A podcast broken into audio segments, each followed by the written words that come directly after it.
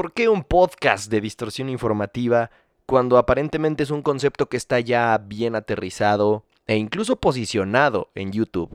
y que sobre todo va a ser difícil trasladar a un formato que únicamente permite audio? Pues, ¿por qué no?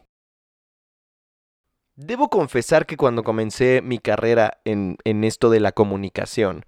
mi medio de comunicación favorito era la radio. Hasta la fecha lo sigue siendo, pero tristemente pues ha caído en una serie de vicios que aparentemente no entienden aquellos que toman decisiones que pues hoy en día quizá ya no deberían permitirse o al menos no con tal magnitud. Sobre todo por precisamente la aparición de plataformas de audio que permiten que todo el mundo tenga su programa de radio, que lo produzca a placer y que sobre todo se posicione en conceptos que pues, poco tienen que ver con las reglas que ellos establecieron como algo que funciona. Por ejemplo, eh, conceptos muy largos que no tienen ningún tipo de edición, conceptos que no tienen absolutamente nada de música de fondo, que se tratan única y exclusivamente de una conversación grabada y, y ya. Y esto pues evidentemente es algo que no comulga con lo que aparentemente funciona, según aquellos que dictan lo que está bien y está mal en los medios de comunicación. Afortunadamente, la creación de contenido en Internet es lo más democrático que existe. Y eso ha hecho que la gente decida lo que funciona y lo que no, lo que es bueno y lo que no. No que lo decidan una serie de ejecutivos. Así que es una inmejorable época para estar vivos, para disfrutar de la mayor cantidad de contenido posible y para que nosotros elijamos qué contenido queremos apoyar. Así que por supuesto espero contar con su apoyo de la misma forma en la que lo he recibido junto con muchísimas muestras de cariño en YouTube donde ya somos más de 43.500, un número que ya suena y ahora toca empezar de cero en una plataforma nueva, pero que sin duda alguna me vuelve loco comenzar a explorar que es el audio. Me tomó un rato llegar a la decisión de empezar un podcast de distorsión informativa, sobre todo porque, insisto, en teoría el concepto está ya muy bien aterrizado para YouTube y acá, pues de entrada, ahorita que están escuchando esto, quizá les resulte un poco difícil pensar que se trata de distorsión, pero evidentemente tiene que cambiar un poco el concepto porque no es la misma forma de crear contenido, no es la misma forma de consumirlo sin duda alguna y porque pues es algo más íntimo de entrada donde nos podemos poner un poco a soltar confesiones, a platicar sobre lo que hay detrás de la producción del concepto pues ya conocido por algunos de distorsión informativa. Acá por eso no le quise poner distorsión informativa eh, como el nombre completo, sino más pues encaminarlo hacia que era el concepto de podcast. Evidentemente va a haber conceptos que puedan vivir en las dos plataformas y ya hablaremos de eso en su momento, pero también me gustaría que hubiera varios episodios como este en los que únicamente me siente con una buena taza de café, le ponga grabar y me suelte a platicarles lo primero que me venga a la mente, porque creo que ya tenemos una confianza y una cercanía importante que otros creadores de contenido no tienen con su comunidad, porque yo no los veo a ustedes como una comunidad y ya, sino siempre se los digo, como una familia, la familia Poser, evidentemente. Y bueno, ya que hablamos de lo Poser, pues evidentemente este espacio será uno más para hablar de música Poser que en algún momento pensamos que era música del diablo y ahora nos damos cuenta gracias a que los true tubers nos abren la mente de que en realidad es pura mierda, es puro pop, es pura música que no vale la pena y que sin embargo nos sigue llenando los oídos, el cerebro, el corazón y ahí estamos pagando por escuchar, por ir a ver mierda en vivo y pues no tenemos remedio, tenemos corazón emo. No hay nada que podamos hacer al respecto, por más que quisiéramos ser fans solamente de Slayer o de Anthrax o de bandas que ni siquiera sabemos cómo pronunciar porque sus nombres parecen ser las ramificaciones de un árbol, no es así. No es así nuestra esencia. Nosotros somos posers y afortunadamente tenemos nuestro propio reino y yo soy su rey. pero bueno, en fin, no, no tenía claro realmente qué chingados quería decirles, pero sí quería tomarme el tiempo de platicar directamente con ustedes, aunque bueno, más que una plática es un monólogo, pero espero que lo estén disfrutando y que estén, pues sobre todo, apreciando esta forma súper distinta de comunicarme con ustedes y de hacerles saber lo que tengo en la mente, lo que tengo en el corazón y lo que tiene por ofrecer este proyecto. La realidad es que me siento muy motivado a crear mucho, mucho, mucho contenido. Me dio un rush muy cabrón en el que prácticamente todos los días quería llegar a, a grabar video. Algunos de ustedes lo saben, ya tengo mi propio estudio en mi departamento y eso ayuda muchísimo, pero así había sido desde hace un rato, solo que por varias inestabilidades, tanto en mi vida como con mi carrera profesional, por así decirlo, no me lo permitieron, al menos anímicamente. Quizás sí tenía el tiempo, pero no tenía esa decisión, ni la motivación, ni las ganas de realmente sentarme a escribir guiones, ponerme a editar después de haber grabado, porque la realidad es que grabar es lo de menos. Ya en algún momento les platicaré sobre cuál es mi proceso de creación de contenido, pero realmente editar es lo que menos eh, me quita, por así decirlo. Sí, lleva su tiempo y tiene evidentemente sus requerimientos técnicos, pero es realmente fácil de lograr después de que ya tengo un green screen en una habitación de mi departamento, pues que no se mueve, ya tengo una buena lámpara, una buena cámara, una buena forma de capturar el audio, pero la realidad es que lo más complicado es la planeación de, de ese contenido. Escribir guiones, hacer la investigación, muchas veces es como lo que menos se valora porque la gran mayoría de creadores de contenido no hacen ese proceso. Únicamente se sientan y como Dios les da a entender, tratan de comunicar una noticia. Y precisamente por eso es que no tienen el mismo efecto o el mismo impacto. Y la verdad es que siempre me ha gustado que Distorsión se caracterice por eso, quizá porque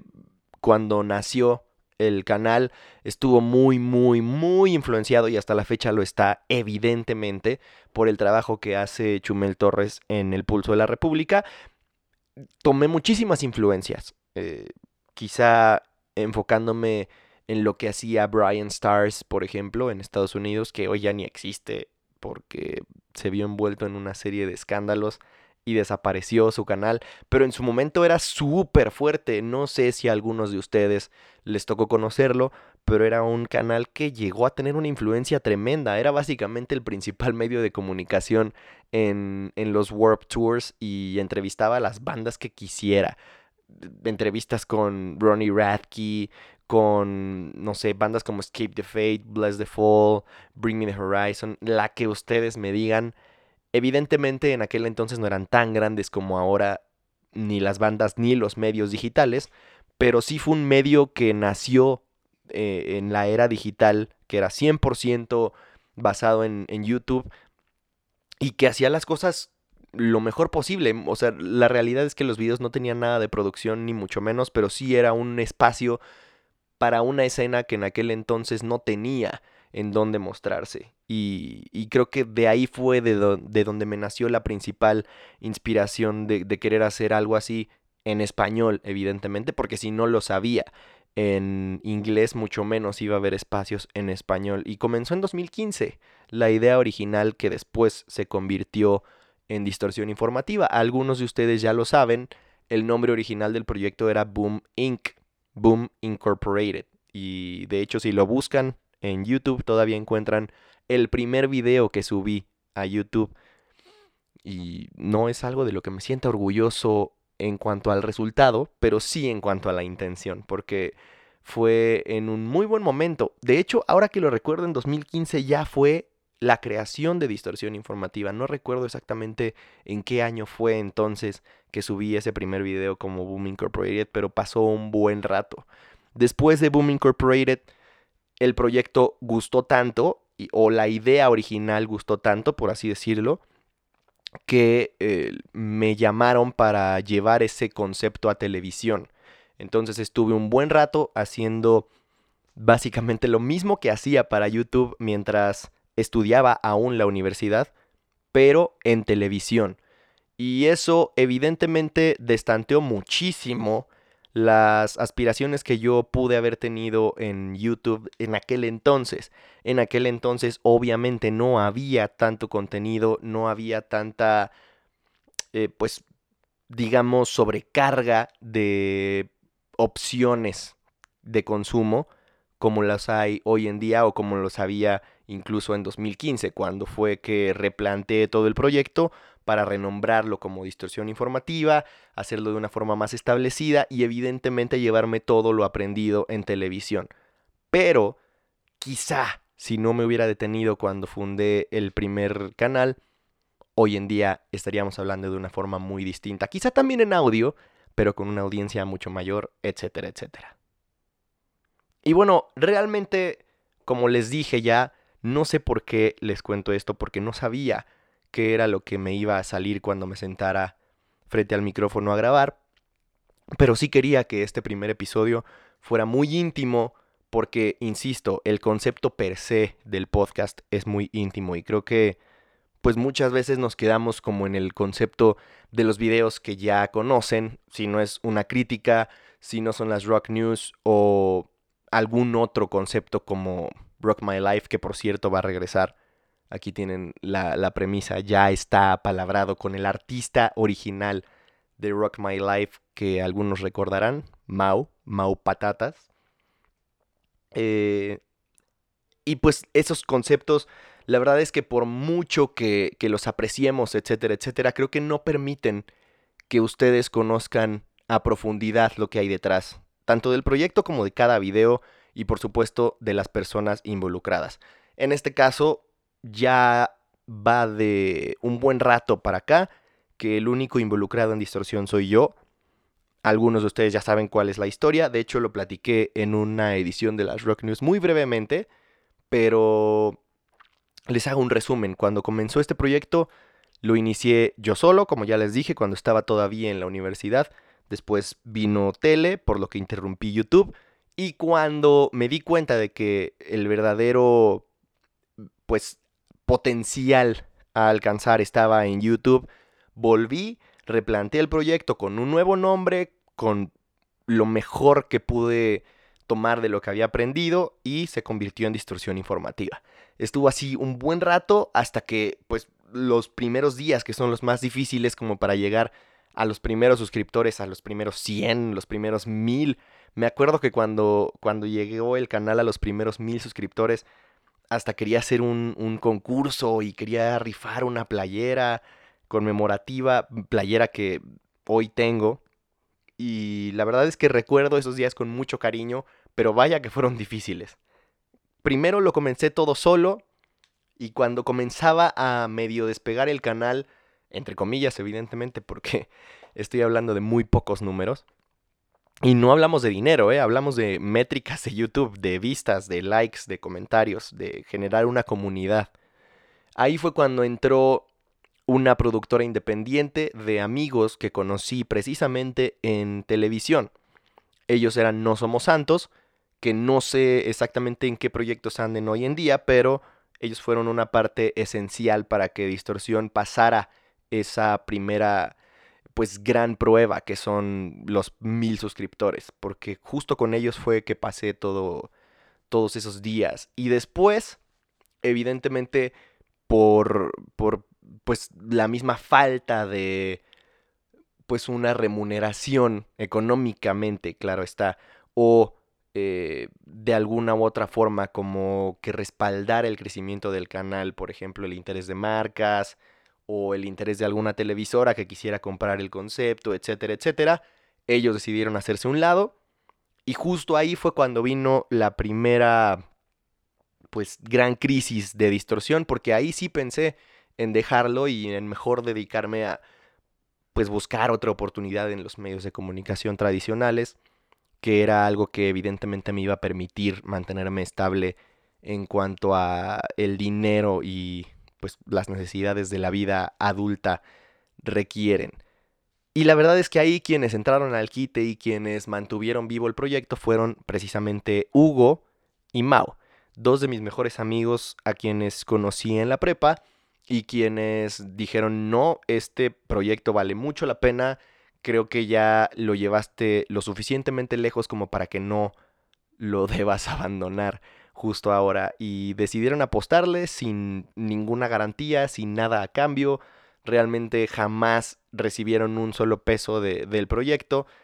Y pues sobre todo me parece algo que nunca les voy a poder pagar porque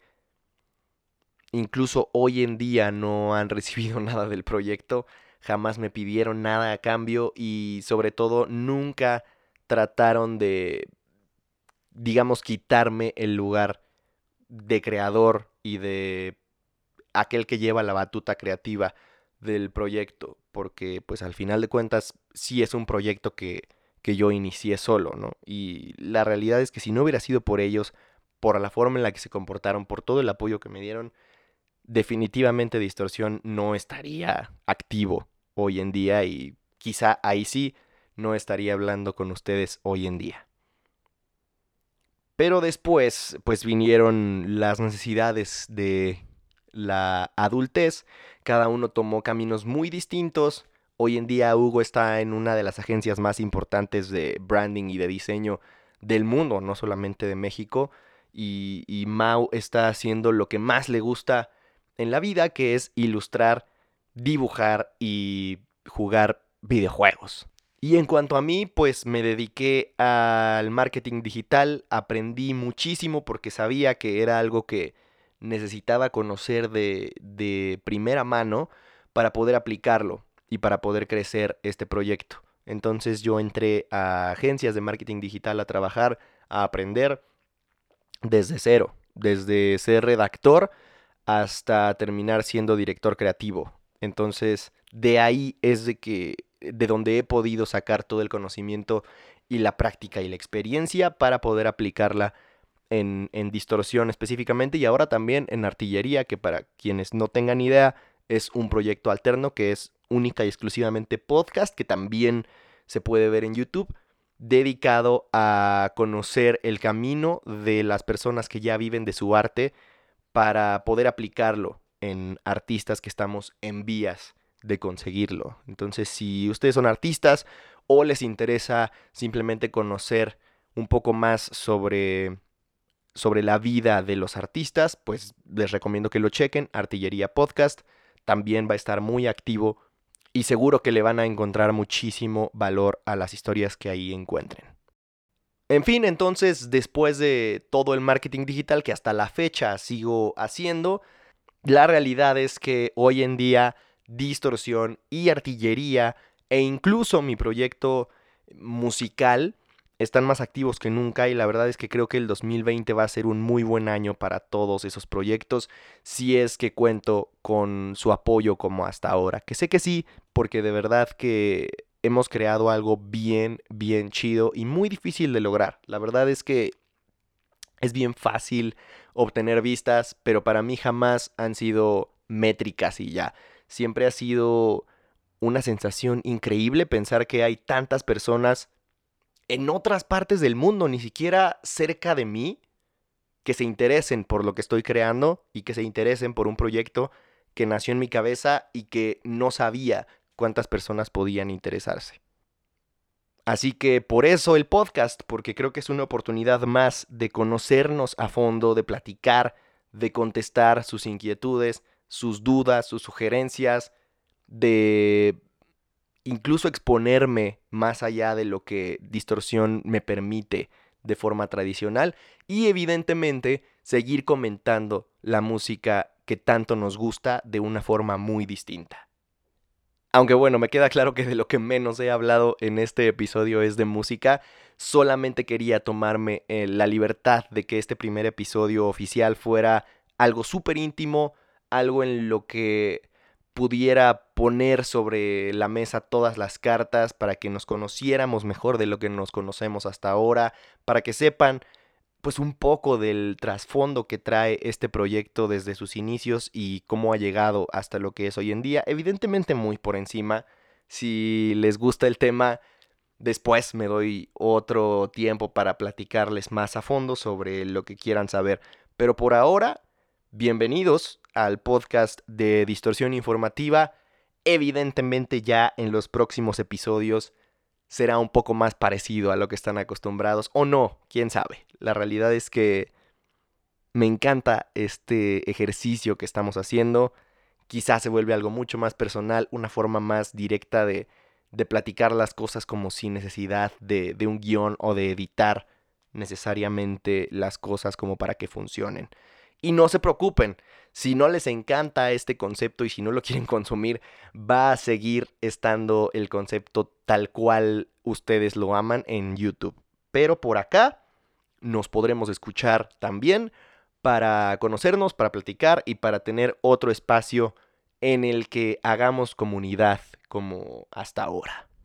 Y pues nada, gracias por escuchar, gracias por ya estar acá y por formar parte de Distorsión también acá en las plataformas de podcasting. Espero no haberlos aburrido con este choro y nos escuchamos en el próximo episodio ya para platicar de lleno